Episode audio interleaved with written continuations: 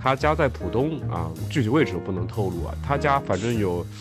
呃，我印象中有七八百瓶酒，但他也不是一个严格意义上那种，就是刚刚吓到，我七八百平米。好喝的麦卡伦，像老的十年这种东西，都已经多少钱了？一万出头。这这这，你你你的基准标准可能跟我们不太一样，我大概开玩笑。那我觉得我听刘杰讲酒的时候，我发现呢，他其实都会喜欢去分析这个他背后这个酒的这个因果关系吧。他喝酒，我感觉你一点都不感性，我觉得你很你很 好的酒永远是下一瓶，就是不停的买酒啊，要不然对吧？那老酒总归有喝完的时候的。作为社会主义出来的中国的孩子，去跟美国的小朋友讲劳工法案这个东西有多么的重要，非常非常的有意思。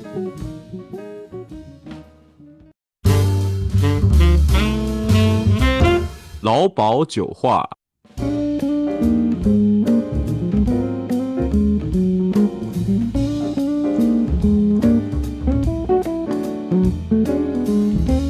听众朋友们，大家好，欢迎收听没有劳保的劳保酒话。我是什么酒都爱喝的胖子 Paul，我是美威百宝箱加工具人 Lawrence。劳保酒话是一档酒类生活方式播客，并不只局限于酒类知识的传播，更希望咱们一起来制定属于自己的酒精计划。接下来的时间，就让我们一起领略微醺之美。友情提示：适量饮酒，快乐生活。未成年人请谨慎收听。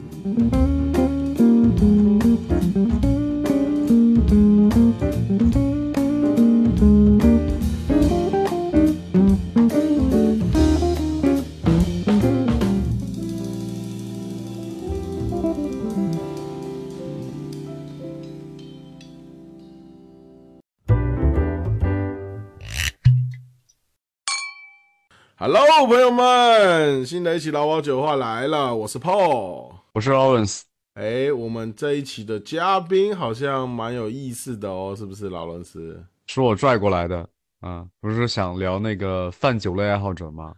所以我就找了一个我是喝 whisky 认识的朋友啊，而且他呢，但是呢，后来慢慢的我们接触深了，我发现他其实喜欢很多的酒类，葡萄酒啊、清酒啊、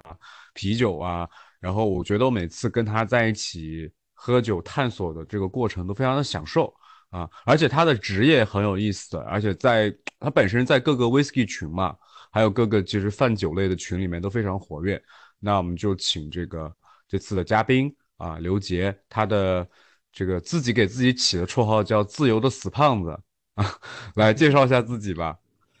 好，大家好，我叫刘杰 Peter，也就是自由的死胖子，因为自己是个胖子，然后嘴巴又贱，喜欢各种吐槽，然后又很喜欢各种诶徒步啊，或者是潜水啊这样向往自由的活动，所以给自己起了这么个外号。然后一直是喜欢喝酒，然后 whisky 最早喝，然后慢慢的接触到其他的东西。然后现在也会喝清酒啊、葡萄酒啊，或者朗姆这一些泛所谓的泛酒类的爱好者。除了白酒不是特别喜欢以外，除此以外，我几乎所有的酒我都有喝。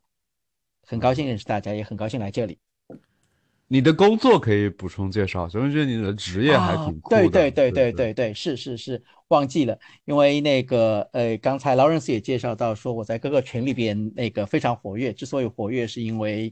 呃，我是个自由职业者，我的主要职业是做那个出国留学的，focus 在出国留学的辩论教育上的，所以大概而言是非常小的一个领域。然后我自己也做的挺开心的，所以呃有比较多的时间来做一些自己喜欢的事情。所以不上课的时候，平时周中不上课的时候，我一般也会比较多的就在呃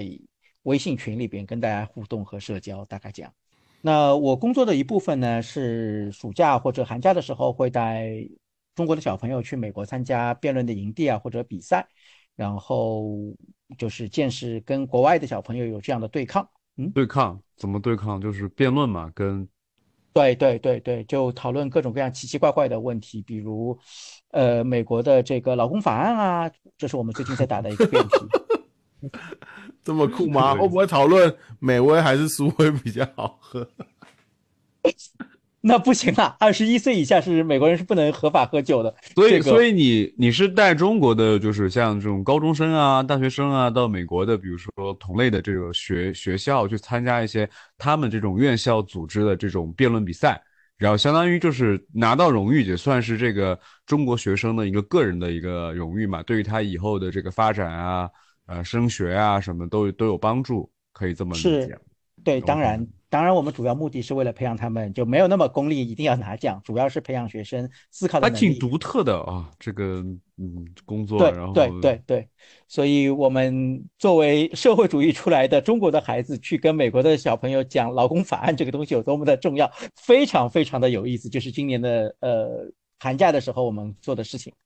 还是用英文讲啊。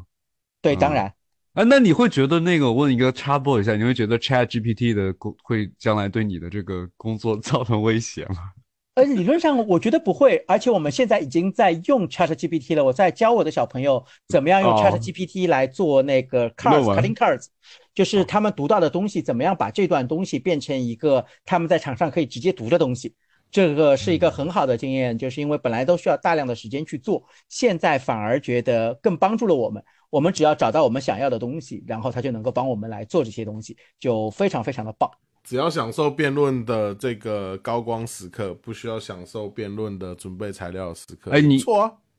你跟我讲过，你这样的工作好像在全国这种这种自由职业者不超过二十个人，对吗？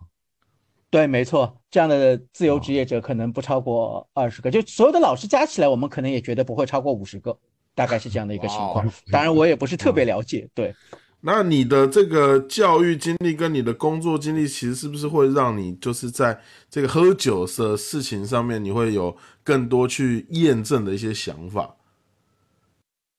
其实没有口舌之欲嘛，对于对于犯酒类爱好者而言，对吧？嗯，就纯粹是好，就工作跟自己的生活分开，然后生活已经就工作已经就是怎么讲，很很理性的那种状态，喝酒其实感性一点会比较好一点。OK，可以理解，就是你的工作是你的理性的那一端，然后喝酒就是你非常感性的那一面嘛。嗯，也可以这么来理解啦。那但我一般喝到酒也很认真，就就认真的态度还是会有的，但是还是会那个不太一样，就跟工作完全不一样。你感觉到他的那个辩论的那个有有有，我感觉到他的逻辑思维性出来了。好，我们继续吧。嗯、那今天我们就讲这个泛酒类爱好者，因为我觉得就是喝酒呢，因为我今天下午也看有人在我群里在聊嘛，什么呃，whisky 是什么什么，呃，苏威是什么啊？美苏威是正，就是说正式啊，就就是苏威是老婆，有人说，然后这个美威是叉叉叉叉啊，就就说明他自己在心里心目当中对于酒的他是有一个呃高低分分辨的嘛，就是哪个是我的最爱，哪个是我当这个东西腻了的时候我再去追逐的啊。那这个倾向，我觉得我自己也有的时候会有啊。我虽然不像他这么有点那个讲起来有点那个男权，就是有点性别主义了啊，这个不太好。我会觉得就是说，嗯，我可能自己的执念对于美薇会比较深。然后其次呢，可能对于朗姆的执念也呃，就对朗姆的这个兴趣很比较深，但对于苏威呢，我曾经其实是挺挺挺有这种呃占有欲的，怎么样？但我现在就是随便的，就很佛系，就是还是有一个没有把一碗水端平。那现在我也去呃粗浅的去喝喝葡萄酒，但我觉得一个泛酒类爱好者，就是他会把自己感兴趣的酒类都。基本上分配一个同等的精力或者说金钱吧，这样子。我觉得刘杰是这样，因为刘杰是我好朋友嘛，我觉得刘杰是这样子的一个人，所以说呢，呃，我觉得 Paul 呢自己也是喜欢的酒类，其实研究的酒类会比我多一点，所以我觉得我们想聊聊这个话题。嗯，哎，我想问一下刘姐啊，刘姐你自己平常的话在喝酒，一般来讲会有时间上的限制嘛？因为像其实我们都是比较偏自由职业者嘛，那我喝酒其实就很随性了，我可能有的时候从早上醒来我就开始准备要喝酒了，然后喝一天，尤其特别是当我可能去到外地，或者是我去到那种呃酒文化比较盛行的一个地方，我基本上我就从早开始喝了。那你会有这样的一个状态吗？我没有，其实我喝酒喝的非常非常的保守，我是只有晚上才会喝酒的那种人。那因为我白天有有时候会有工作。然后我酒量不是特别好，所以我其实会避免自己在工作的时候喝酒。但是如果是休息日或者是去酒展，已经想好了要喝醉的那种状态，就会比较 open 一点、奔放一点这种。啊，对我印象中在刘杰家里边，嗯，就很深刻的就是因为他家里很多酒嘛，然后他家在浦东啊，具体位置我不能透露啊。他家反正有，呃，我印象中有七八百。瓶酒，但他也不是一个严格意义上那种，就是刚刚吓到了，我以为七八百平米，呃，好，哦，那太夸张了，好像有两百平米吧，因为因为它的那个酒架是分散放置的，比如说他的书房有一个酒架区，然后他的客厅有一个，他卧室还有一个，就是他家没有专门的那种就是大酒架，就是正常人的那种家里边嘛，但是他花了很多地方去囤自己的酒，那我觉得作为一个非这种。呃，以 whisky 为职业的这种藏家，或者说严格意义上的拍卖的这种的，他其实算是我认识当中的，呃，正常的 whisky 爱好者吧。里面那个收酒是比较多的。然后当时我就，他就我就问他，我说你平时在家喝嘛？这么多酒都开了。他说我只是品酒，就是他好像很有节制的，就是他不会去酗酒，他永远比如家里很多酒打开了，他不会说烦了我就呃吨吨吨喝一点，他就是品酒。这个我觉得蛮难得的，真的很克制哎，很克制。没有，因为我自己对于酒的理解不是说就是我要喝醉的那种状态，就是我我是个酒类爱好者。那我之所以是个酒类爱好者，实际上是因为我是一个味道的探索者。那我不是一个酒精爱好者，这个先分清楚。所以我其实所有对于味道的东西我都是感兴趣的，比如说吃的东西，又比如喝茶。或者是喝咖啡，我其实都会喝，所以从这个意义上而言呢，我只是一个探索更多的味道，而不是一个呃探索更多的呃喝更多的酒精。从这个意义上而言呢，对，就如果有一样东西它可以有这么复杂的味道，但它不是酒，我也会去喝，大概是这样一个意思。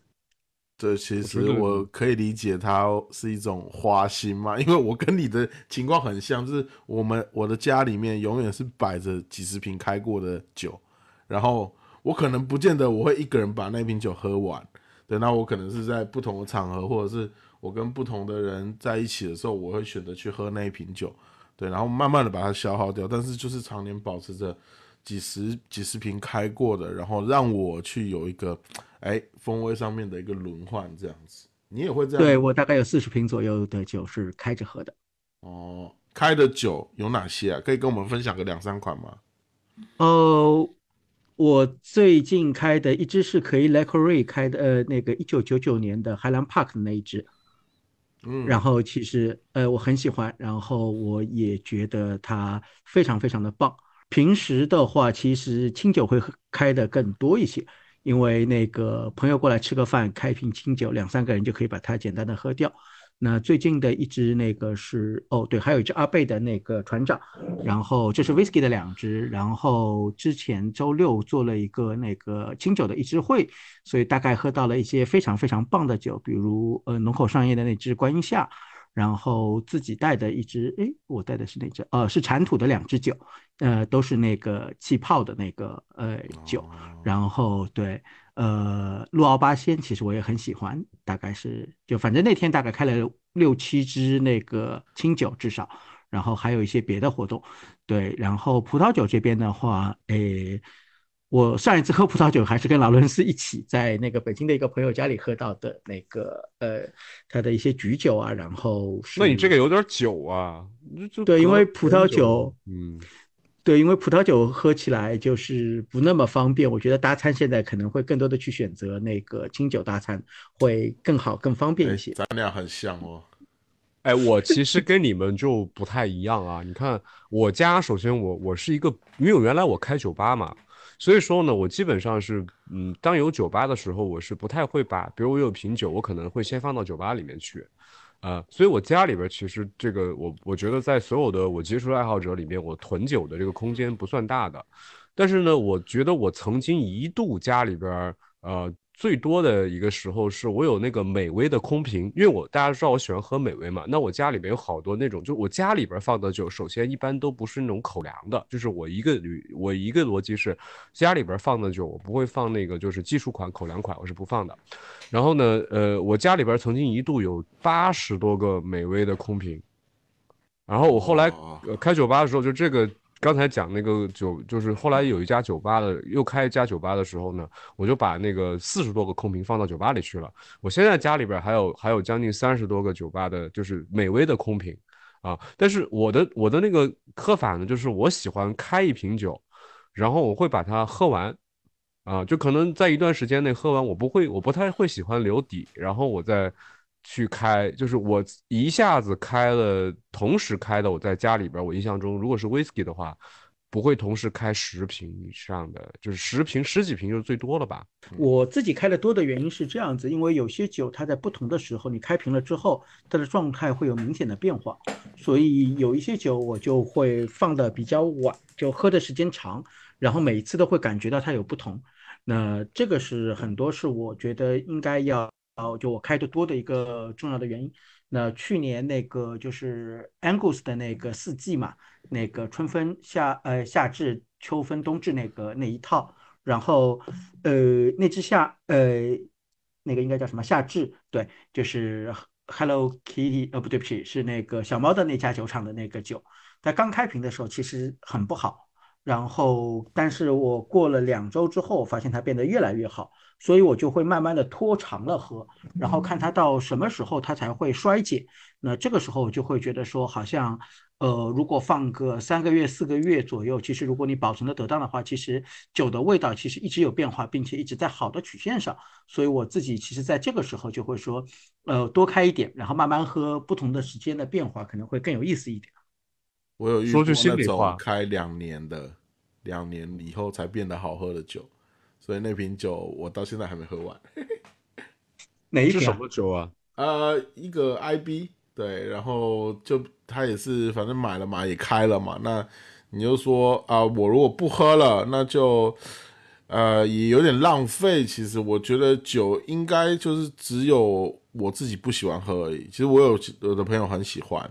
但是呢，这种我不喜欢喝的状态下，那我当然就选择，哎，我先给你放一放好了，然后越放。哎，我觉得越好喝，越放越好喝。对，那这种情况当然也有了。对，说句心里话，我觉得还是因为我自己租的公寓面积太小了，所以 所以总想着赶紧把这个瓶给清了，然后把它把瓶空瓶有有时候收起来或者扔到酒吧里面去。但实际上也没有啊，你空瓶子还在那里呀。我就说了，我有一一些就拿到酒吧了呀。OK。啊，对啊，然后，然后你空瓶你可以那个就是打包，或者说就是你怎么放都行啊。你的那个你那个酒开了之后，你得考虑到它的储藏环境啊，各方面的事情但好像威士忌还没有那么娇贵哈，就基本上你开了啊就正常放，然后我觉得也还行。如果你就怕它真的呃有一些风味上面的损失的话，你可能可以选择换小瓶，或者是打个批膜。对，这种做法也是大家比较常见的。那你们现在在家的话，主要喝什么酒类型？像我的话，在家就是 whisky 和这个葡萄酒，基本上就这两这两类，还有可能还会有一点朗姆吧。哦，刘姐，你在家都喝什么比较多啊？哦，我一个人在家基本上都是喝 whisky，因为呃开呃我酒量我说了嘛酒量不好，葡萄酒或者清酒直接开一瓶那就基本上就会觉得浪费。当然葡萄酒可能会更浪费一点，清酒会觉得说就算喝不完，我放在冰箱里边过个三四天其实还是可以喝的。那所以基本上是开这一个人在家的话吃吃东西我会喝清酒，然后一个人自己喝呢我大概会喝 whisky，但朋友过来呢就是。气泡、sparkling 或者是那个葡萄酒也都会开。那想赶人走的时候，一般就会开那个 tequila，给人一人一个 shots，不够的话再来一个 shots，赶紧走，我已经不想再招待你们了。就这种，当然也会，他们来也会喝那个 whisky 了，因为大家都知道我我 whisky 会更多一点，朗姆酒就喝的少一点。对，大概是这样子。我在家里是绝对不会摆那个 tequila 和这个金酒的。我我肯定不会做这个事儿。我觉得目前来讲，我印象当中是没有的，除非别人送我的呀。但是我不会主动去买这两个放在家里边。金酒很好喝，很多人喜欢那个，就是呃，那对不起，gin tonic，然后就随便做一杯就好了，就大家聊聊天。他也不想喝酒，我也不逼他喝酒，反正他就拿个东西喝一喝而已啊。我家里倒是常备很多利口酒啦，然后金酒这一块的也会有，对，然后尤其是天气热的时候，我可能就选择去做一杯这种简单的调酒，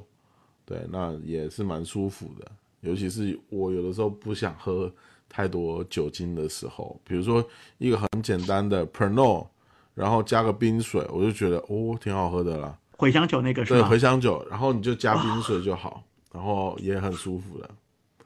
啊，我我我情愿会那个直接摇一个那个夏天的时候，就是喝不了那么多 whisky 的时候，我要么 highball，要么诶就摇一个那个鸡尾酒也还可以。嗯，对。然后其实我们在喝酒的时候，有的时候更多的是一个社交的一个需求嘛，对不对？像比如说啊，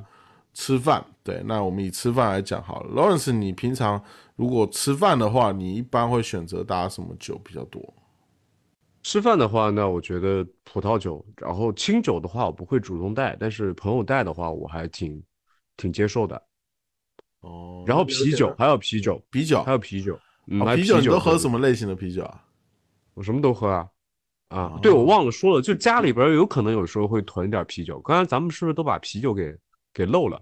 还有那个白酒，咱们也没讨论嘛。但是我吃饭是绝对不搭白酒的。啤酒的话，我会喝一些比较。我其实不太喜欢那个 IPA 啊，或者说就是这个路线的，我比较会喜欢酸啤，啊，或者一些就是带果味的啊这种的果泥啊什么的这些的。啊，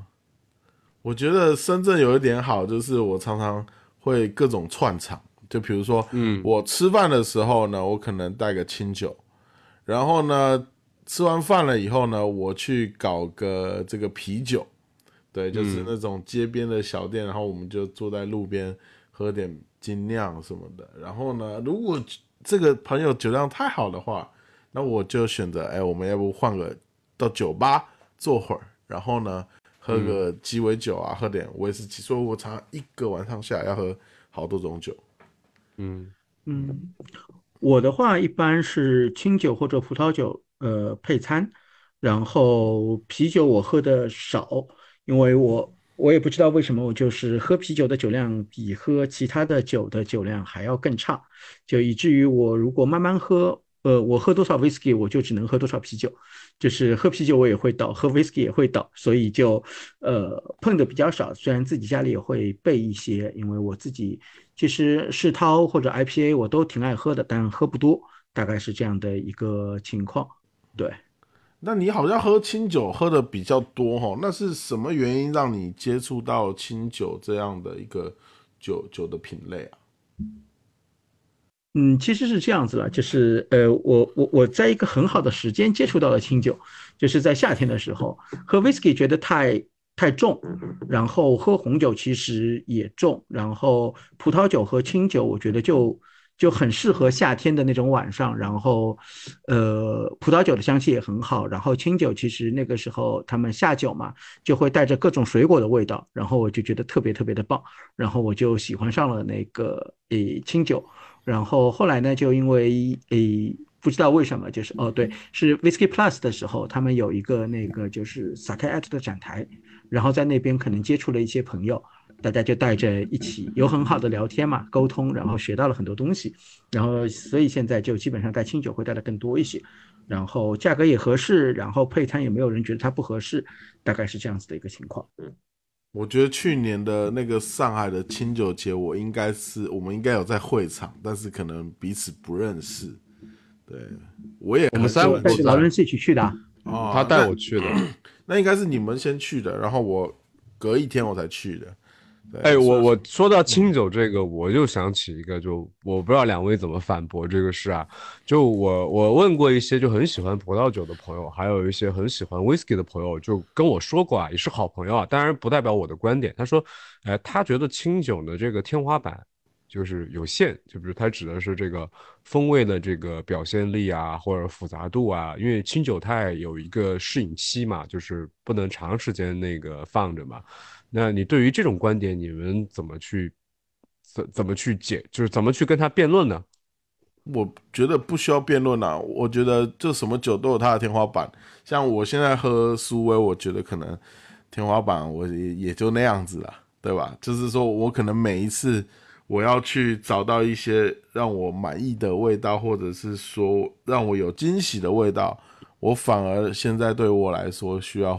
付出更多的，不管是时间成本也好，还是金钱成本也好，对，所以我就会觉得。哎，如果说这个一个酒它的天花板，那假设就像他说的哈，在那边，那我是不是能够很快的去喝通这个酒呢？其实我后来发现好像也不是哦，因为清酒的话，它的季节性跟它的这种限定性，或者是它的可变的参数，我觉得还是蛮多的啦。所以目前为止到现在，我并没有喝到一支清酒，就是说啊，风味好像。很 flat 或者是很重复的这种感觉，所以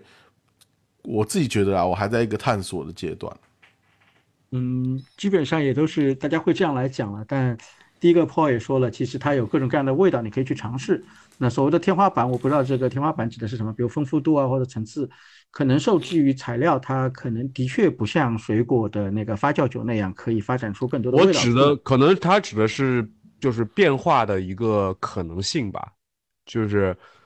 比如说葡萄酒，它好的葡萄酒，它的变化的可能性是想象力是很大的。它可能会觉得一支清酒的那个风味的，对他来讲，想象力是可以可以去想象出来的。但是可能有的 whisky 你是根本没想象出它会出现这种味道。嗯，这个事情我个人觉得，我个人觉得是因为传统上而言，大家的那个酵母的选择会有一些限制。那现在其实清酒他们也在引入像葡萄酒的那个种酵母，来试图做不一样的东西。那所谓的天花板，很有可能是因为过去的工艺是这样的。现在我们工艺有了改革，有更多其他的工艺进来之后，我觉得可能，当然了，我作为一个酒类的爱好者，我永远不希望它的价格太高。所以价格如果合适的情况下面，我个人觉得它还是一个有发展的地方。对，大概是这样。因为我们可以看到，包括很多法国人也会试着用。米这种材料来做，按照传统酒呃传统的，呃葡萄酒的做法，或者是香槟的做法来做那个清酒，这个像瓦卡 Z 或者是伊瓦 Five 演武的那个呃方向上，我觉得都很很有意思。那另外也有人在用冰温熟成的方法来赋予它所谓的呃岁月的味道。那带着各种的米拉德反应或者褐化反应的部分，那当然这个部分我自己不太了解，因为老酒喝的少嘛，五酒老酒喝的少，所以我不知道。但是就味道的偏酸性或者说变化上，我觉得随着技术或者工艺的这个改进，互相的吸收，可能会是一个嗯，就是可以进一步发展的东西，大概这样。对，刚才你说那两个大师班都是刘杰带着我去上的，拖着我去上的，然后。学习瓦瓦卡 Z 跟伊瓦 Five 吗？对，是伊瓦 Five，瓦卡 Z 应该没有大师班，但是有酒啊。我到现在因为胃的问题，所以我其实对于酸的这个接受程度是每年都在往下走的，就我很容易反酸味，所以啊，我原先其实葡萄酒喝的也比较多，但是就我觉得啊，好酸哦，然后就。我就渐渐的越来越少接触这样子。反酸的原因不一定是酒本身比较酸，也有可能是因为你一个是酒喝的多，另外对胃的伤害，另外一个是那个其实是反流性胃炎有可能，所以你咸的东西或者肉吃的太多，也有可能导致这个问题，就是胃部会有这个诶应激的反应，然后会分泌更多的胃酸，然后让你不舒服，倒跟酒本身的那个酸度影响不太大。哦，真的，那我现在连鸡尾酒我都很少去喝酸的，因为我发现我只要一喝到酸的东西，就反应特别激烈。对，明显啊，就是你花生米和肉少吃点啊。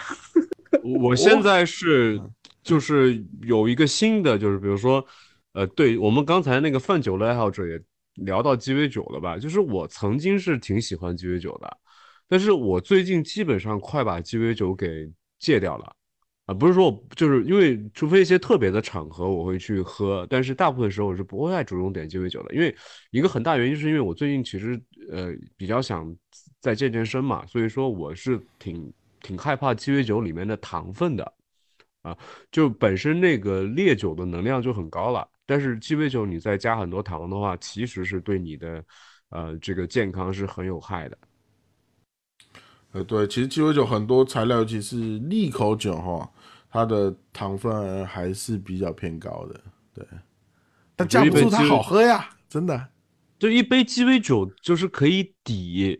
大概你三杯葡萄酒吧，因为因为葡萄酒其实是葡萄酒和啤酒其实本身是比较健康的，因为我有在关注这个问题。但是呢，嗯，如果说你单说喝 whisky 的话，其实 whisky 它的一杯 whisky 的热量也是比较高的。啊，那那其实你如果真的是想健康生活的话，你每天确实是你喝两杯葡萄酒，或者说你甚至喝啤酒也可以。但是你喝完啤酒之后，你别去吃东西，因为啤酒带气嘛，所以说它会让你那个碳水的吸收会变快。嗯，所以你只要注意这些点的话，我觉得你你每天喝点啤酒和和这个葡萄酒，其实你生活是可以非常健康的。嗯，哎，我蛮想听听看刘杰对于风味的探索，比如说。啊，你有没有这样的经历哈？去到一个地方，然后呢，你是从早到晚都在探索风味的哦，不管是吃也好，不管是喝也好，有没有这样的经历啊？哦，我正常不会从早到晚，我一般是从中午到夜里到凌晨，早上起不来。好，早上 早上不喝酒吗？不是？对，不不不不，就哪怕出去玩，我早上一般都是起不来。我可以两点钟、三点钟再睡，但是你让我八九点钟起来出去吃早餐，这个可能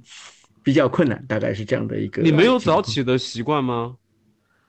那要不然我为什么要做自由职业者，对不对？那我我记得你有啊，我在你家借住了几天嘛，因为就前段时间，我记得你每天早上九点钟就出门了，我以为你是一个不睡懒觉的人。呃，我九点钟出门，那是因为有事情，我没办法，必须要出门。但正常情况下面，自由职业者的含义就是说我可以睡到中午以后一点钟才开始工作，大概是这样子。啊，那那你有没有比如说去到哪些地方，然后觉得说啊，这边我一整天就是从我醒了到我睡觉，其实我都一直在进行所谓的重庆啊，探索。重庆啊。重庆啊，对啊，第第一反应是重庆啊，四天在他们那边吃了二十三碗小面，三天还是三天吧，三天吃了二十三碗小面，就不吃早饭的情况下面，对，然后那一天吃七碗面，对对对，因为它小面本身也不大嘛，就是豌杂面，然后我有一个重庆的本地的还是一两的呀，它一两的就可以了，嗯嗯，又便宜又那个，对。然后成都其实也还可以，像云南大理啊这些地方我也都很喜欢，对，大概是这样子。但是上海应该不太会。那边当地有什么好喝的酒吗？当地吗？嗯，当地的酒，呃，因为我自己不太喝那个就是白酒的情况下面，就因为我自己有 PTSD 嘛，就是白酒的这种场合对我不是白酒 PTSD 啊。是以前被老板逼着要喝白酒嘛，有这种，所以就嗯，什么酒都可以，不要白酒就好。然后大概这种情况，那当地的酒一般会喝他们的精酿或者是咖啡，然后晚上会去找一些酒吧找朋友推荐。但实际上我在的时候，或者说我我一直去重庆的时候，就是可能疫情前那边也没有什么特别好的酒吧。呃，但是我也会尽量来问。当然，成都那边我酒吧就会多一点，咖啡馆也会好一点，大概是这样的情况吧。就反正我个人还是比较喜欢，呃，四川，然后重庆，还有云南这些地方，然后有很多好吃的，也有很多好玩的。至于酒吧什么的，可能还是上海和北京，包括广州，其实也有很多不错的地方啊。对，深圳也有。但是跟撇开这些城市不谈呢，那。我至少我一直在旅游的那段时间里边，呃，鸡尾酒吧什么的不是特别多，对，大概这样子。那你会自己带威士忌去旅行吗？会。哦，那你会带什么样类型的威士忌去旅行呢？一般是买的那个分享瓶，然后就会。这 这个是这个是比较合理的。对，因为它方带起来方便，对对对，然后那个自己带个杯子就可以到处去喝。然后如果一定要带一整瓶的话，我会带像我个人比较喜欢喝波本桶的东西，所以我其实会去找一些波本桶的东西，然后味道不是特别重的，然后随便可以喝。然后如果有三百，就是三百五十或者三百七十五毫升装的那种，就会更偏向于那种小瓶，而不是大瓶，大概这样子。嗯，像我其实就会买很多这种便携装的酒，比如说那个香槟，我就会买一箱小支的放在家里面。然后呢，这种威士忌，如果我看到有这种呃便携装的，什么一百毫升的、两百毫升的啦，然后中装的啊，我就会买一点。对，然后什么时候心情不太一样，或者是我想要去一个啊不是那么多喝酒的地方，或者是。啊，他只需要，哎，我只需要就是说稍微小酌一点的话，那我就会选择带这些酒出去。对，其实也是蛮好玩的一个体验的。那 Lawrence，你自己平常会带酒出门吗？我很少，就可能，就是我就发现一聊这个话题，发现我们每个人的喝酒习惯都很不一样。因为我不愿意带酒出门的很大原因是，我觉得麻烦。就除非说是我。比如说我在去另外一个城市要去见一个酒友，然后我确实是想跟他分享一些东西，然后他也会分享一些他的东西给我，那我会有目的性的带酒，嗯，但你说我自己出门的话，我是不会带酒的，我就是属于那种四处找酒喝的人。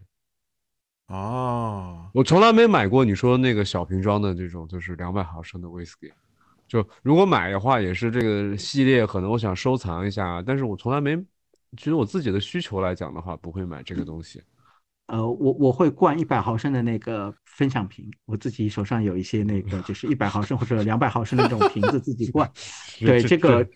对，因为实际上买到的小瓶或者中瓶的装的那种东西，呃，往往是大陆货，就是像 Johnny Walker 这种。那我个人其实没有那么。喜欢，虽然我没有说那个黑牌 Black Label 有不好，只是太无趣了对我而言。我会带各种各样就是 IB 的东西倒一点进去，然后。但但你不会觉得你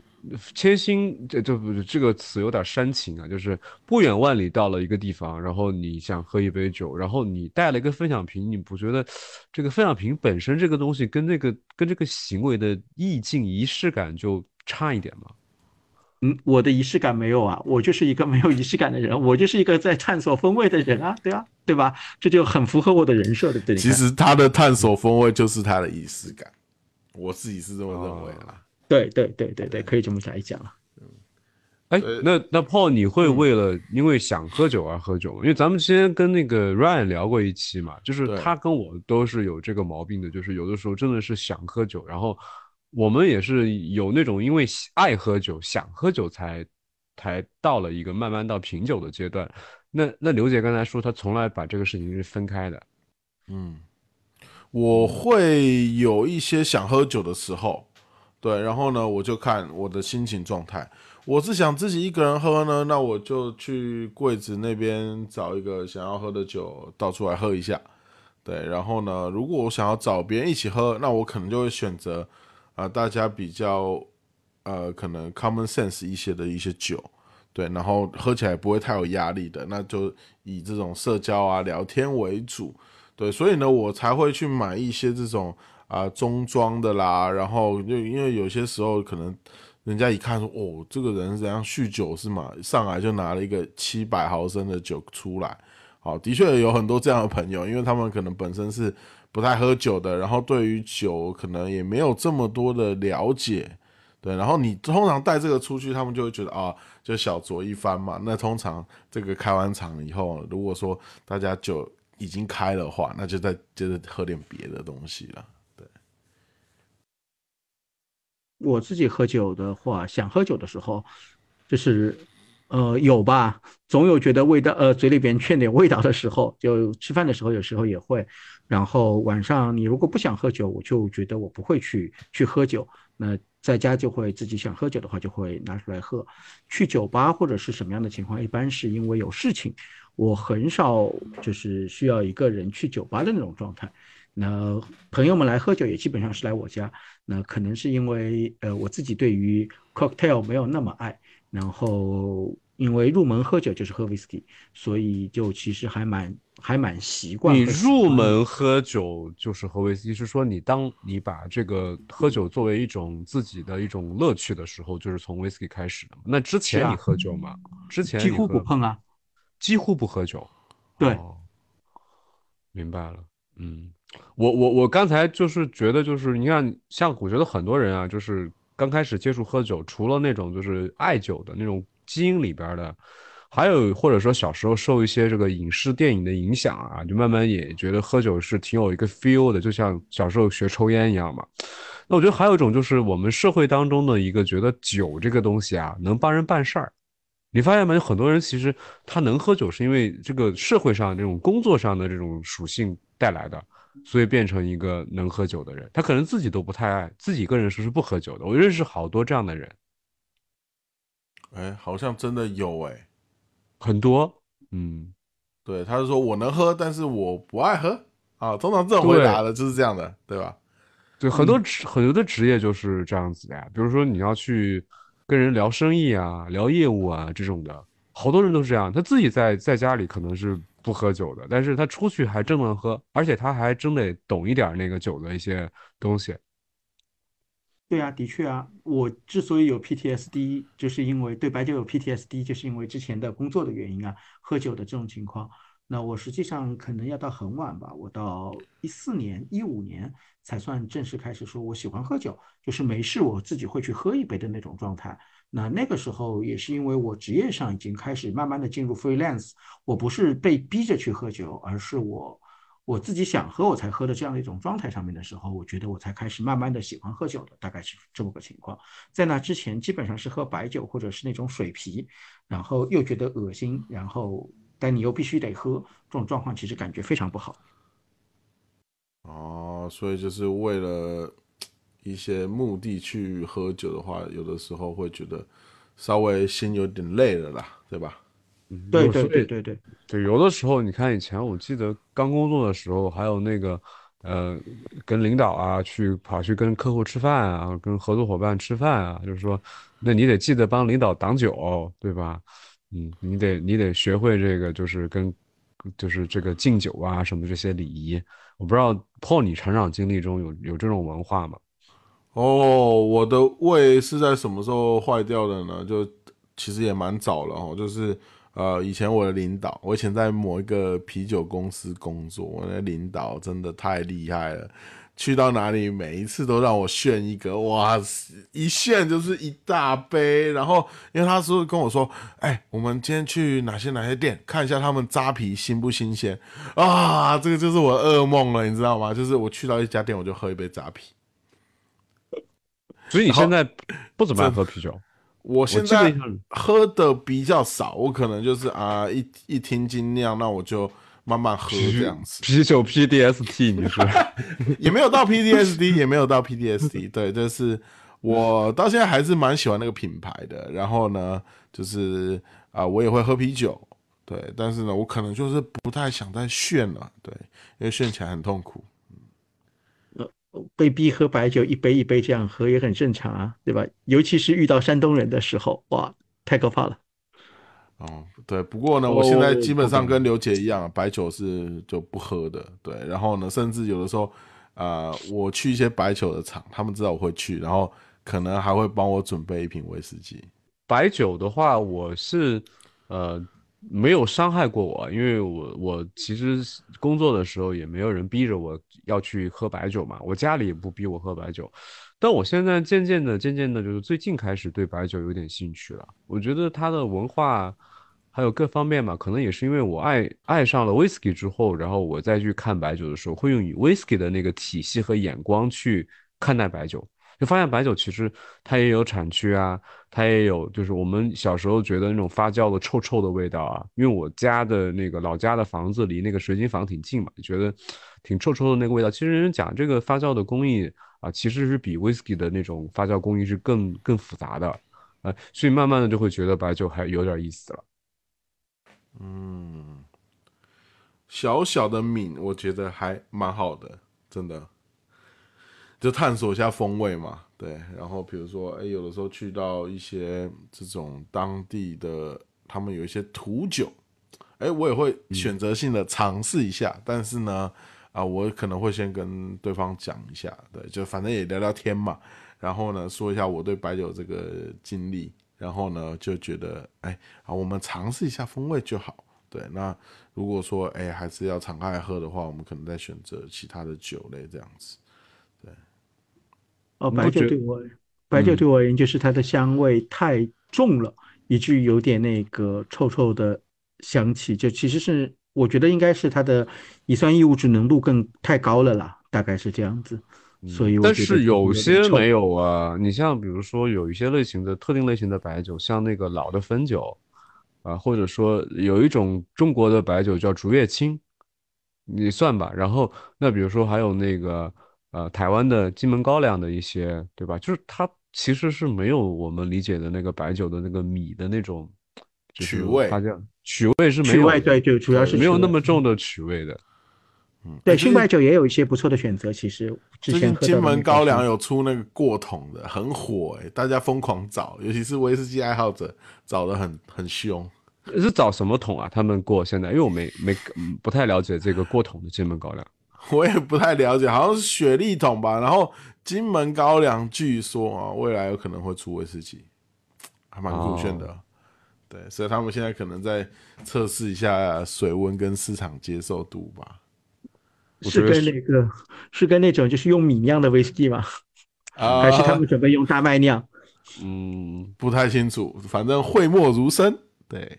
呃对，因为日威当初有拿米来酿的那个所谓的日本威士忌嘛。就之前的时候，我已经忘了是是是是是冲绳的吗？我忘了，大概有这样的一种。他们有那个泡盛的这种说法，然后就是泡盛度数也比较高嘛，然后呢他们会做统称的泡盛。对，那哎，讲到米威士忌这个事情，我前一段时间喝到一款，就是它是啊米做的，然后呢曲味很少哦，然后呢在。这种处女桶，然后法国橡木桶去熟成的，然后最后黄酒桶收尾，我真的觉得喝起来好像美味哦，不知道为什么。是是哪里出的呀？是日本出的吗？我没有，我怎么中国广东梅州？哎，你你下次给我见识见识。哎，我我给你，我给你们，我给你们两个都寄个分享瓶吧，要不然。好呀，好呀，好呀，好呀。啊，我感觉这个这种蛮有蛮有意思的，真的。你有没有觉得，就是酒一直在去进行一些风味上的转变？比如说，这个前两天那个啊，就昨天嘛，那个劳劳伦斯他们群里面在团的那个酒，然后我一喝到时候觉得，哇，这是美威嘛？然后我很惊喜，因为我也是喝了分享瓶嘛，然后就三十毫升，啪一下干光。我其实已经很难得，就是说啊，有分享瓶，我一次一个晚上就把它干光了，这种感觉。对，基本上哦，你说的那一瓶我是在现场喝的啊，一整瓶。然后我们所有人对那支的评价就是，你不提醒我，那不太会是，就不会朝那个方向上去想，反而真的是很像那个想的那个，就比如呃调和的 whisky 会比较接接近那种的概念。哎，所以那天那天我讲了一个点嘛，就是我闻香的时候，我觉得。它比较像那个美威的，在走一个，就是它在美威里面有点像那个响在日威里面的那种感觉。就呃对你你说它是走什么？它这主要是呈现一个比较精致的一个调配的一个感觉。你知道它有人工的那种手段在里面，但是你并不让你觉得讨厌，你觉得还蛮喜欢的。对啊，调配的好是很厉害的一件事情啊！是是是，就我没有想过轻柔淡雅的形容词可以用在美味上。那天真的是意外，真的是意外。那那个酒的度数还不低，对啊，五十五十来度。幺零幺 proof，五十点五度。嗯，呃，这个我们说幺零幺 proof 已经要把这个酒的品牌说出来。我很想问一个问题啊，就是。你比如你们两位都是 whisky 爱好者，你们有觉得 whisky 它的，比如说你会觉得，呃，只有某些特定的国家才能做出来这个 whisky 的天花板，那某些国家的 whisky 呢？你觉得不管怎么样，它带给你的只是一个惊喜，但但是你觉得很难达到你心目中那个非常优秀的那种水水准。哎，其实我觉得澳大利亚的不错哎，但是澳大利亚它的产量太小了，然后就导致于它到手的价格一点都不友好，就是会变成说，哎，如果说我能够有这个预算的话，那我就会去买别的，对，所以这个就其实我觉得还是比较可惜。那我自己觉得，其实呃，天花板本身是不存在的了，就是，呃，但我觉得对于一些新世界的酒厂而言，就威士忌的新世界的酒厂而言，其实，呃，他们最大的问题是，第一，它的年份不够久，所以它其实在调配当中很难找出那种高年份的东西所带来的味道。不是说高年份的好，而是说高年份的东西，他们有一种。其他的味道大概是这样子，所以从这个意义上而言，你会说，哎，可能日本 VCE 的天花板很高。那它之所以天花板高，不是因为它酿造技术一定比哪里好，只是因为它真的已经从一九二三年或者一九七三年到现在，它已经有了非常非常多的好的酒，所以这些酒业本身它可以提高它的天花板。那你不觉得这个高年份也是一个？我举个例子啊，像有的国家，它十年以上就没了。首先，高年份是一个相对而言的概念。那好，那在一些十年、十年之后，这个酒的 Angel Share 的这个天使分享率都会达到百分之五六十以上，甚至这个酒桶就没存酒的情况下，它哪里来一个就是你所谓的那个高年份的那个酒去对对比呢？嗯，那你要这样来讲，我们就回过来讲朗姆酒。所以它，对啊，所以他就回到这个国家这个地区，他可能做不出来。你你说的那个就是日本苏格兰那样的风格啊，他就是本身就怎么做也做不出来啊。那那你觉得？那你觉得热带出生的印度对？但是我觉得印度酒很好喝。对，那它的好喝就是另外一种好喝啊。那你就永远不可能做出来，就是你在印度是做不出来一个，呃，像比如说日本它能做出来苏格兰风格，是因为它基本上纬度是比较接近的嘛。对。那你如果你换到一个热带国家。你你用再高的这个，你不管怎么样吧，我觉得你你除非是真的是全实验室化操作的，全就隔绝自然条件的话，你可能能做出来。但是我觉得基本上它就会有这么一个所谓的一个限制啊，包括澳大利亚也是，澳大利亚它的那个产区，它的酒我也觉得它明显就是它的早熟，它的早熟属性就是要比那个其他地方要，就是苏格兰或者日本要要早啊。那这个问题上，我觉得你就我不是一个特别在乎所谓原产地保护啊这种概念的人。那我觉得你可以放到一个温带去，那个就酒桶直接运到一个温带去储存，或者是对吧？所以就是跟朗姆酒一样，有热带熟成，也有那个欧洲熟成的这样的一个一个区别。那我觉得从技术上而言，我不认为说各自有特别大的差别，或者说某种做法一定是比别的地方的做法来的更好，只是你可能缺乏一些。后续的条件上，比如说你的储存环境等等一系列，使得你可能长时间储存成为了一种不太可能的操作。但这件事情，我觉得在今天应该是反而是好解决的吧。我个人觉得。呃，但是你知道朗姆酒的那个会出现一个运到欧洲的这种情况，它并不是，并不是因为这个所谓原产国。其实本身现在朗姆的很多地方也在主打说一个叫原原产国的这个概念，就是 GI 嘛。嗯，但是。但是那个朗姆会之所以会运到欧洲，是因为朗姆历史上它这个经济上，比如它最主要的一个供给市场是英国，英国海军。那当时呢，这个你比如说加勒比海有很多英国的殖民地，所以它必须要通过这样运输的方式，就是它从供应链的角度来讲，从这个生意模式的角度来讲，它这么做是最合理的。那你看，比如说像那个古巴朗姆酒啊，他们在在古巴的原来一些厂，他们就不存在说我要把这个。包括就是以前的古巴朗姆酒一些著名酒厂，它就是在地的生产，在地的陈酿，然后在地的去呃售卖消费啊，所以朗姆的那种跨国的那种东西，本质上是跟嗯，本质上是跟一个就是从生就是从从一个生意的角度来讲，是一个非常特例的一个情况。就你如果你想做一家酒厂，你是不是也是希望所有的东西是在在地完成的？你是最节约这个经济成本的嘛？嗯，对，因为的确呢，你如果运到欧洲去熟成的话，它的这个 angel share 的确会小很多，是吧？除非你是你是故意在一个地方、一个一个国家或者一个地区去生产，然后你的卖方市场又主要在一个很远的地方，那你把它运到那个地方去装瓶去售卖，这个是合理的。嗯。我我我我还是说一句啊，就是我个人觉得，当然我不是一个从业者，所以我不会去考虑这些事情。那我会讲的事情是 Samaroni 先生，对，最早的时候苏格兰的威士忌其实也没有酒厂概念，对吧？大家都是喝调和。那 Samaroni 先生他慢慢的开始挑桶。那从销售的市场上啊，觉得消费者的行为其实有的时候会去影响到，呃，酒厂的行为或者怎么样的一种情况。那现在比如说，我觉得就比如澳大利亚的这家酒厂很好，但它就是没有办法做长时间的呃那个陈年。那我一下子买下它多少桶，然后连桶一起装走。我在比如说离它近一点的新西兰，或者因为新西兰温度更低一些嘛，或者是对来到拉到拉到北京的，for example 这样子的一个。对，开玩笑，在北京不太可能。那我想跟你抵背一下，萨邦诺伊老先生当时挑的桶可是在苏格兰装瓶的，对，他没有运到意大利，意大利是，那是因为苏格兰适合陈年啊。对啊，那 回到我那个问题，对对对，但是他的古巴的桶会不会来到欧洲来成年的？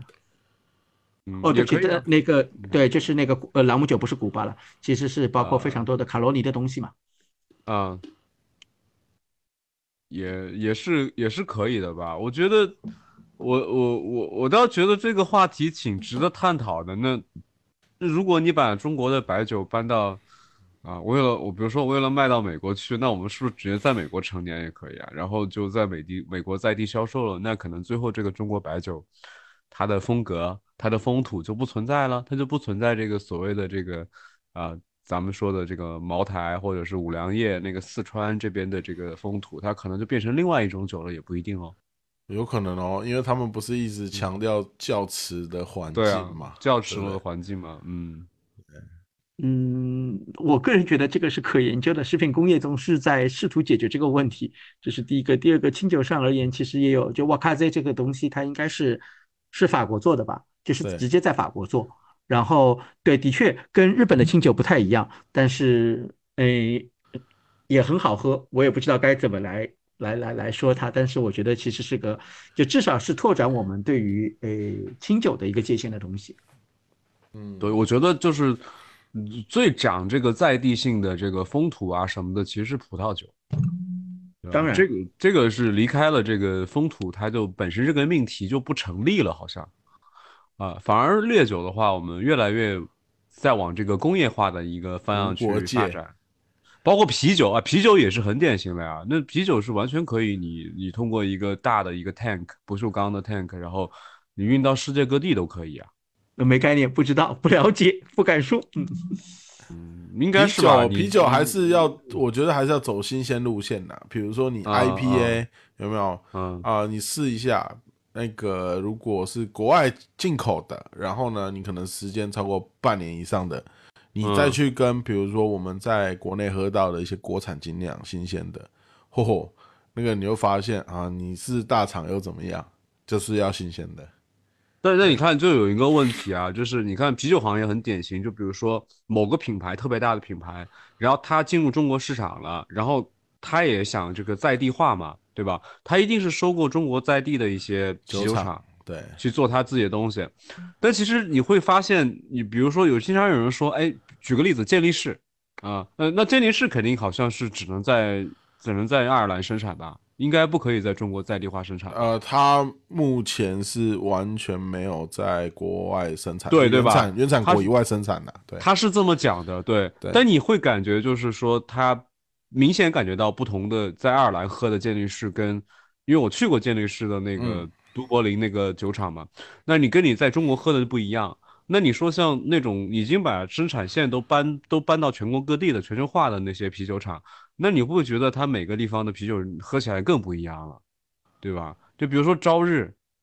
对国产的国产的麒麟跟麒麟就跟日本原产的麒麟就根本不是一个味道。嗯，对啊，这个是真的。那当然，我个人觉得其实呃啤酒的话，呃像酒精度比较高的，像智美这种。我甚至觉得他放个自己在家都能存到他的那个就是诶保质期过期个一两年，你都会觉得可能会更好喝。哦，是烈性啤酒啦，烈性啤酒其实它的酒精度高，我觉得是能那你那你怎么放？啊你放冰箱里还是放在那个就是冰箱里啊？你放冰箱里啊？那如果不在冰箱里放，可能应该不行吧？哦，没有试验过，其实下次可以试着看看，放放在那里放放个四年五年这种。那做个对比。那我觉得它更多的那个啤酒的保质期，应该指的是常温情况下的一个保质期。你你冰箱的话，你就是把它那个时间其实其实是拉长了嘛。那那我问一下，那你你们会觉得像水啤这种东西存在的意义是什么呢？肯定不是为了品鉴。肯定为了欢乐吧，我觉得，哦，好官方的说法没有啦，就其实你还是有那种需要就是吨吨吨的时候嘛，对吧？那而且呢，就是大众消费得起的，对吧？所以它会有一个它存在的意义。实际上，我们这个很多啤酒的销量都是来源于水啤嘛，对吧？对，这个就跟在菲律宾或者在印度，其实有非常多的用糖蜜酿的那种。就是，哎，不对，唐木酿的本来就应该是狼。OK，好，是我的问题。有啊，那个有你讲这个事情，其实在泰国，它就有一些用米做的威士忌，用糖蜜做的所谓叫威士忌的东西，对吧？印度也有，他们也有叫叫威士忌这样的东西。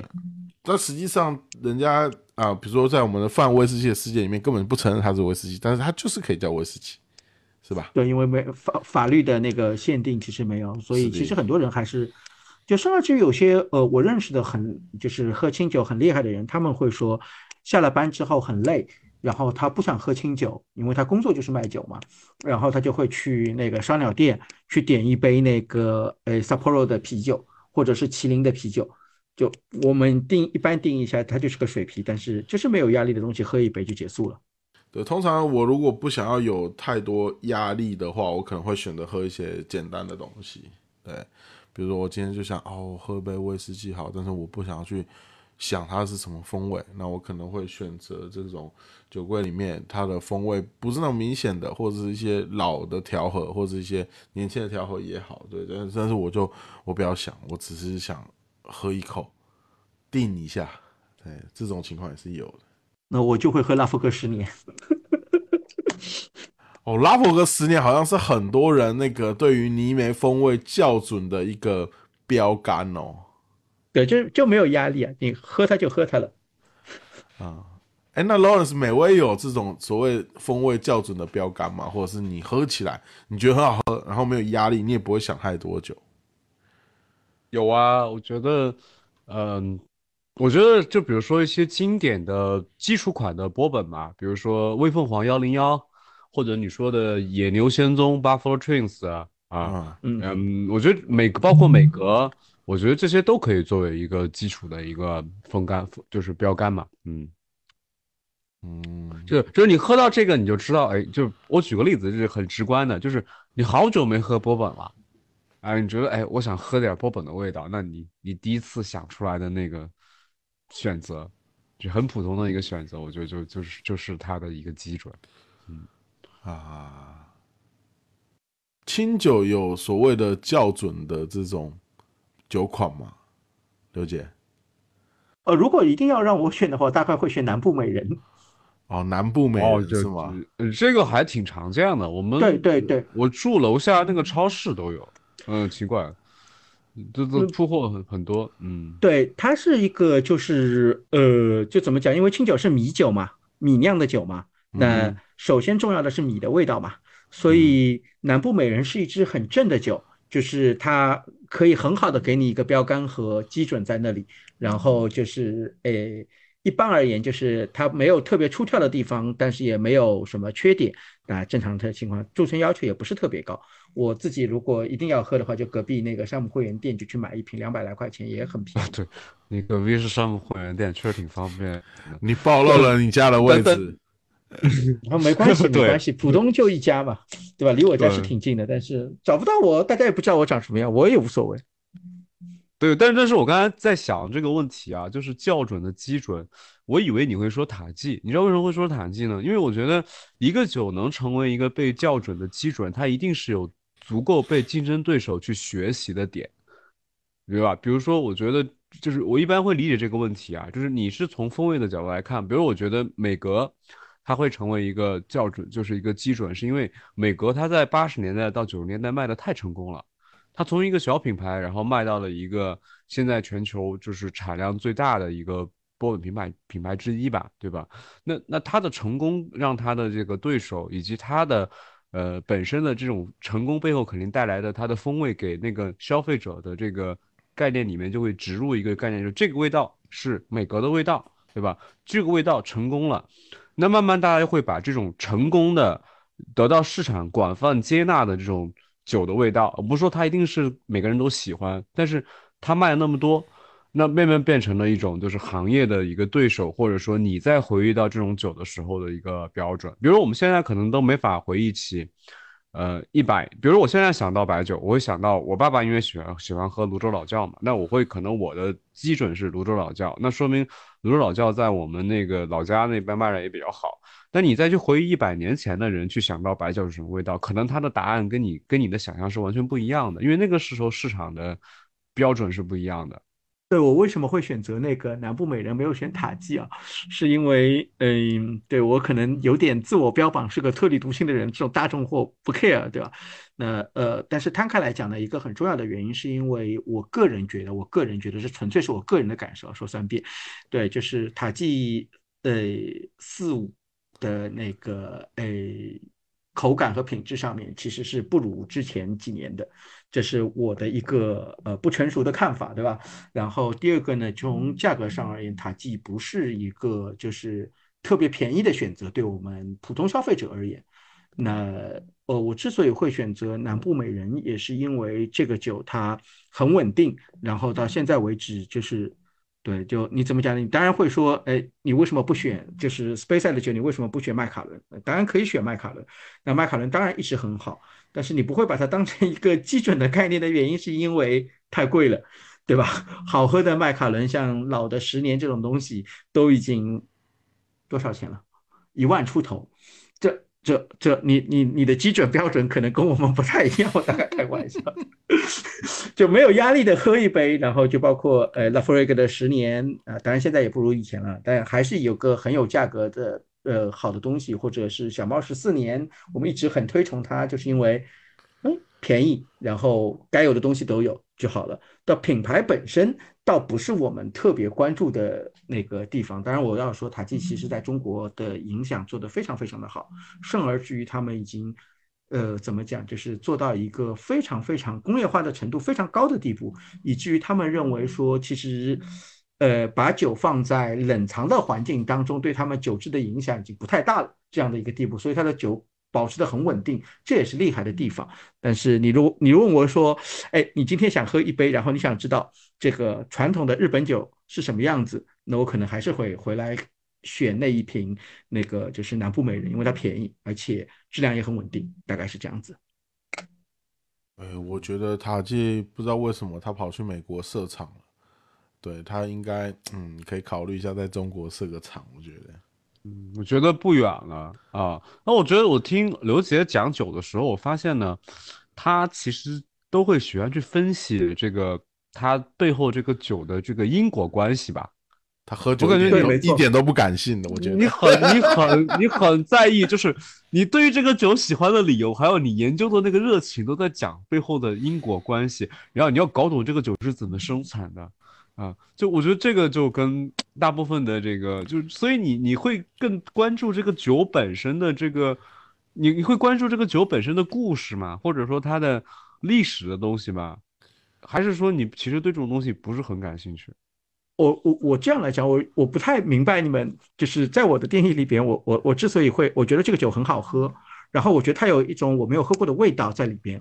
那我就会去想为什么会这样，然后我会去翻，比如说包括你的那个就是美味的那个就是，哎，百科全书，包括邱老师的那个，那看那个诶清酒的部分，我也会去看他们历酒师的那个教材，都会了。就因为为什么是这个样子，对我而言是一个求知的过程，我觉得很有意思。那单纯的享受美好，我也会去看。呃，我也会去喝，但喝到这个味道，那也有一些不好的味道，那我当然会知道说，啊，为什么会造成这个不好的味道？我和你的观点，这个这一点上是非常不一样的。就是我一直觉得一个酒，比如说 whisky 来举例吧，它有这种味道，其实对我来讲，它是没有一个标准答案的，因为它有很多原因，就是甚至包括一些经典的酒为什么出这个味道？我觉得如果说你能得出这个，通过一个化学的角度啊。嗯，就是因为可能跟你的专业有关吧。就是如果你能通过这个角度去得出来这个结论的话，其实反而它不是一个答案，因为，因为我觉得没有没有这样子的一个答案。那我我可能对于就是对于这种一个有意思的酒的一个有意思的味道，我的追求的终点也就是到了，啊，我知道这个酒会出现这样的味道，作为一个经验。在我的记忆里面留下来，但是至于他怎么会得到这个味道，我觉得这是我这辈子都想不明白的。我不知道 Paul 你怎么看这个问题？我觉得人生路漫漫啊，无当上下求其所，所以就我应该就是会喝酒喝到老了，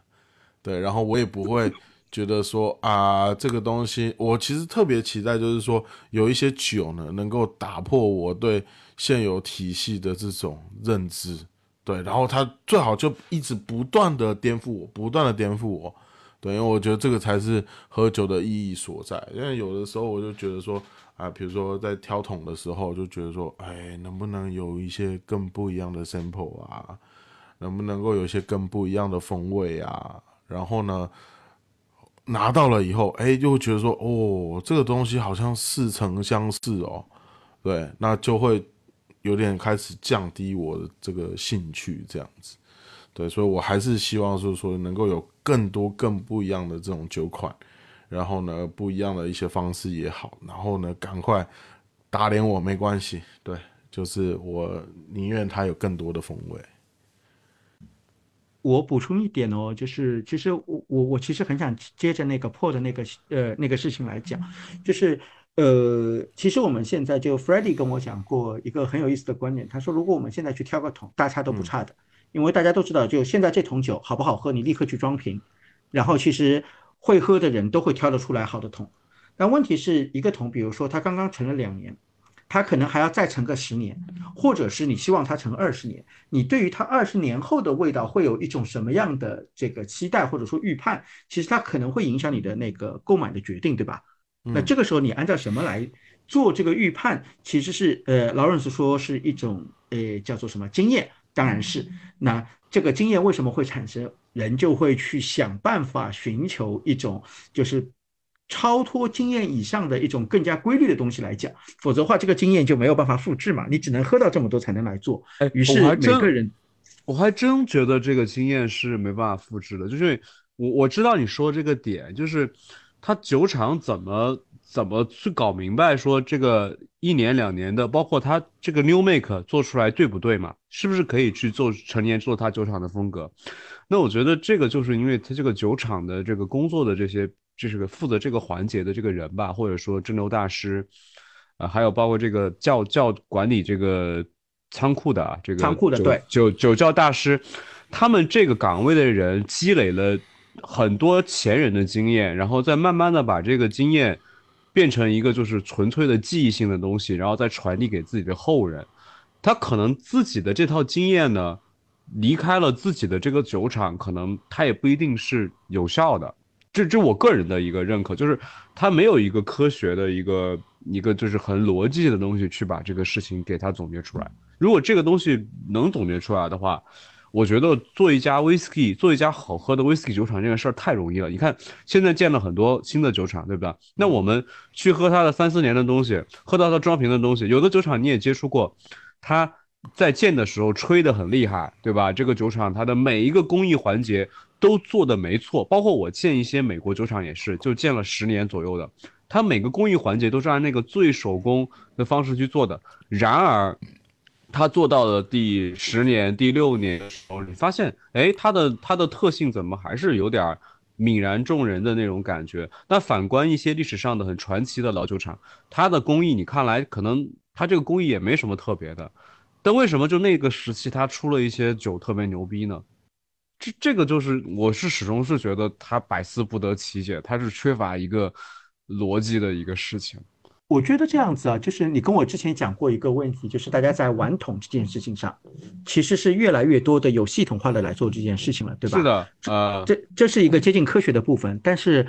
呃，科学对我的影响是，它让我接受说，呃，很多事情其实是不可完全掌控的，就有意外。嗯嗯，我我完全接受这种意外，并且有的时候我可是们也会我没跟你说的下半句是说，这个美国现在这种很科学的玩桶的方法去做的话，未必就是，未必它就出了一个真的是让你期待的结果。就呃我见过，我同意见过一些酒厂，他说我用了这一个方法，就是我桶一定要先烤，然后这个桶然后再再烧焦，然后我用了什么样的规范，我这么做就是为了做出更好的酒。但实际上你喝的时候，你并没有觉得他的酒就比别人家的酒厂好好了一个层次，这这个甚至是一个大部分的一个常态，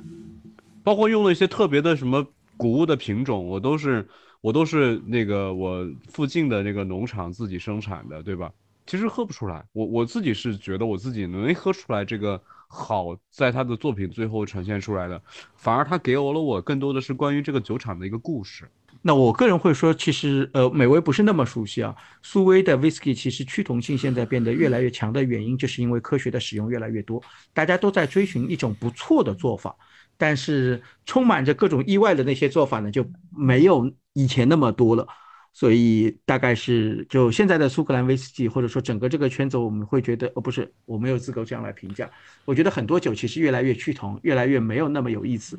呃，那是因为大家都采取几乎类似的做法，我不知道两位有没有这样的感受？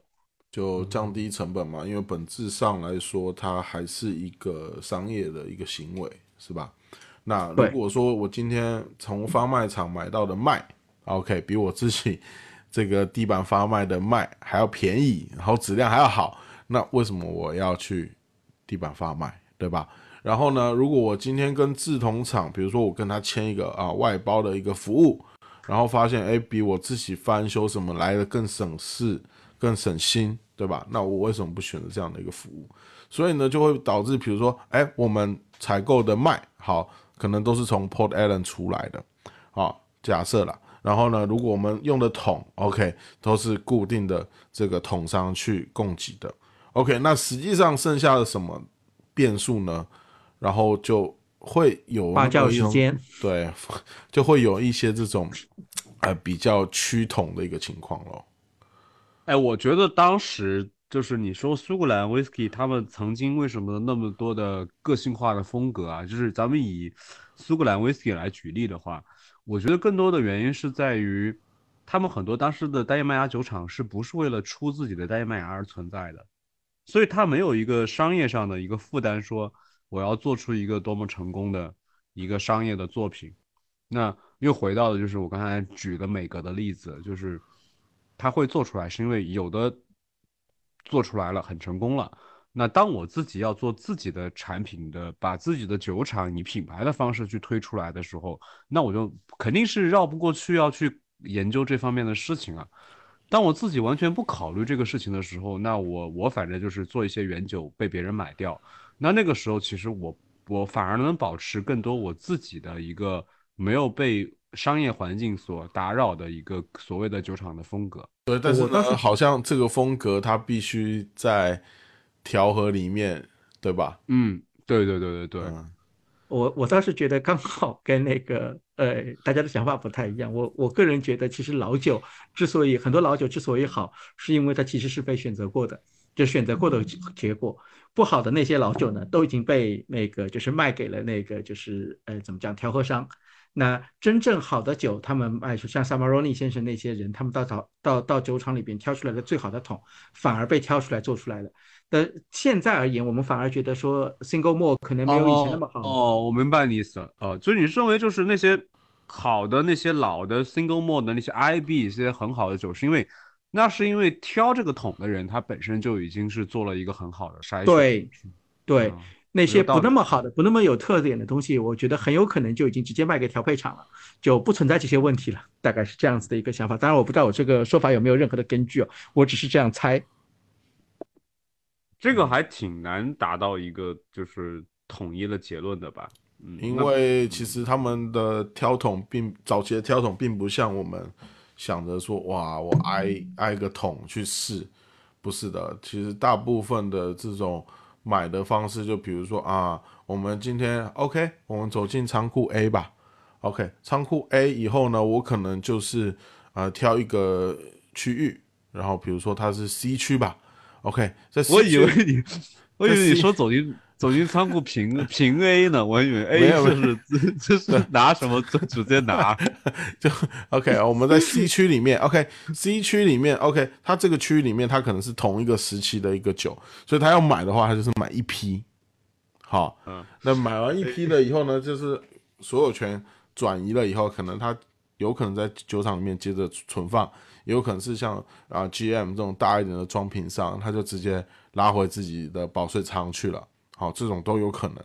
对，那在这个情况下呢，早期是这样买了，但是现在好像呃他们的取得的一些问题哈，反正我觉得也稍微差一点。然后呢，再经过这个装瓶商自己去挑选，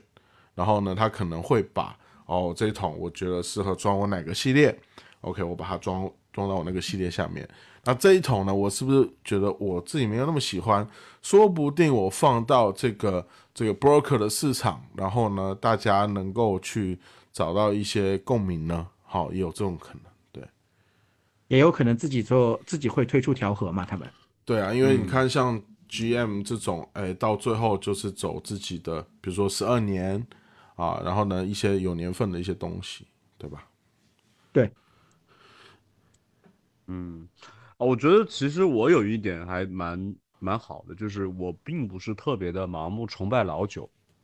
当然这个可能是因为老酒太烧钱了吧。但是我在我的观念里面，就是说你，因为今天下午我的那个爱好者群里面聊到这个问题嘛，就是我觉得你自己呢，就是不要去想你喜欢的某一个酒类，它有一个巅峰，然后你喝到什么酒呢，你就可以毕业了。我我觉得这个观点是，就是你其实永远是无法毕业的呀，就是你只能说我现在有多少的这个经济实力，有多少能力，然后我在追求这个酒类的时候，我能够让自己去接触到一些更更深一点、更贵的、更好的酒。但是我觉得大家在这个时候的时候，对于老的东西也不要有一种盲目的，就是一个贵的老酒就很就一定好，因为如果这个东西它它不是在你能力范围内很舒适的享受到的东西，那它可能就不太适合你。那你可以把同样的精力放眼放眼于一些，比如说新的酒厂、新的东西，那也是不同的呃一种就是享受研究，就是就是研究吧，探索这个酒的世界的一个方式，它并没有一个优劣之分。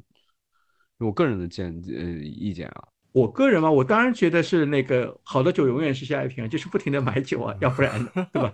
那老酒总归有喝完的时候的。然后我也相信说，其实不存在说现在人就不如以前的人的这样的一种观点和看法。那甚而至于我们说的更加直接一点，可能一百年前他们的那些就是苏格兰的威士忌大量都是粗制滥造的东西，甚至有可能是这样的一种状况。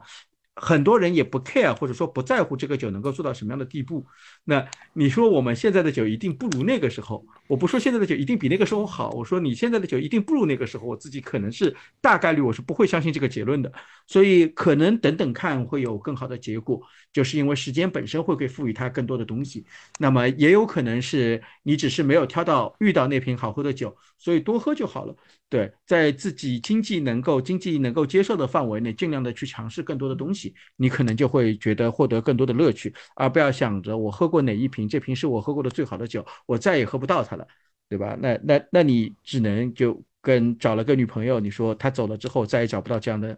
对后面的人是非常不公平的一件事情。关键是这个这比喻好好，我好喜欢啊！对对，好的永远是下一个，对吧？嗯，对这个执念，而且是挺费钱的，因为现在老酒越来越贵了，对吧？你就我觉得这个，就这个东西，其实你很难去去去享受到，因为那个老酒，它在它曾经便宜的时候，可能很多人跟你说啊，这酒如何好喝。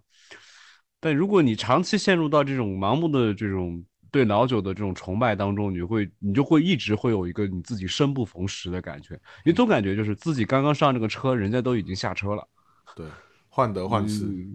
对，你永远会这样去想，嗯。